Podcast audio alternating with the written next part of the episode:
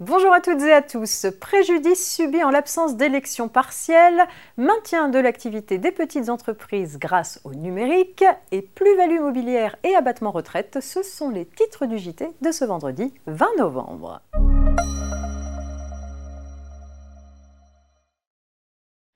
Et on démarre avec une affaire d'élection partielle. Pour mémoire, l'employeur doit organiser des élections partielles si en cours de mandat un collège électoral n'est plus représenté ou si le nombre des élus titulaires du CSE est réduit de moitié ou plus.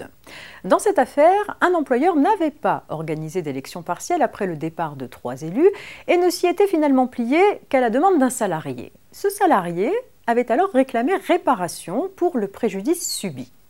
Rappelons que lorsque l'employeur n'a pas organisé les élections professionnelles et n'a pas établi un procès verbal de carence, les salariés souffrent d'un préjudice de fait et doivent donc être indemnisés sans avoir à démontrer la réalité de ce préjudice. Mais la donne n'est pas la même en l'absence d'organisation d'élections partielles. Les juges considèrent alors que le salarié doit démontrer avoir subi un préjudice pour être indemnisé. Étant donné qu'il reste des élus en exercice, les salariés ne sont donc pas ici privés d'une possibilité de représentation et de défense de leurs intérêts.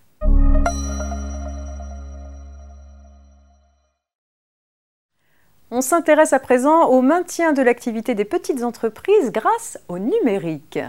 Durant ce nouveau confinement, le gouvernement incite les entreprises à poursuivre leur activité lorsque cela est possible grâce à la vente à distance et le retrait de commandes passées en ligne ou par téléphone. Il a d'ailleurs été annoncé que le chiffre d'affaires généré de cette façon ne serait pas pris en compte pour le calcul des aides au titre du Fonds de solidarité. Pour accompagner les entreprises dans cette démarche de numérisation de leur activité, le gouvernement publie une fiche conseil. Cet outil synthétise les conseils et les bonnes pratiques numériques articulées autour de trois objectifs pour les entreprises concernées. Être visible en ligne, informer et garder le contact avec ses clients en faisant connaître son offre, et enfin développer la vente par le retrait de commandes, la livraison à domicile ou la vente en ligne. Le ministère de l'économie promet un enrichissement régulier de l'outil. Il a par ailleurs entrepris de recenser les offres de solutions numériques utiles pour accompagner les petites entreprises dans la mise en œuvre de certaines actions permettant la vente en ligne.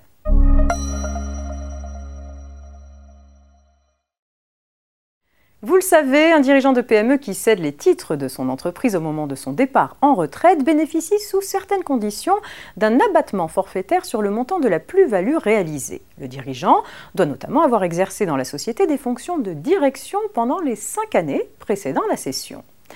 Le Conseil d'État vient d'apporter une précision à ce sujet. Dans l'affaire en question, la directrice générale d'une ESS avait vendu ses titres lors de son départ en retraite et sollicité l'application de cet abattement, ce que lui a refusé l'administration fiscale.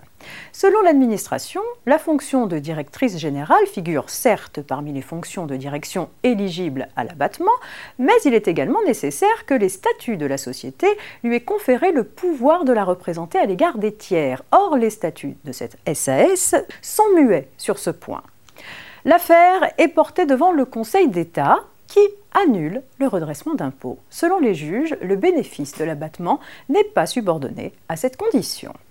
C'est la fin de cette semaine de JT préparée par la rédaction de la revue fiduciaire. Excellent week-end à toutes et à tous. À lundi.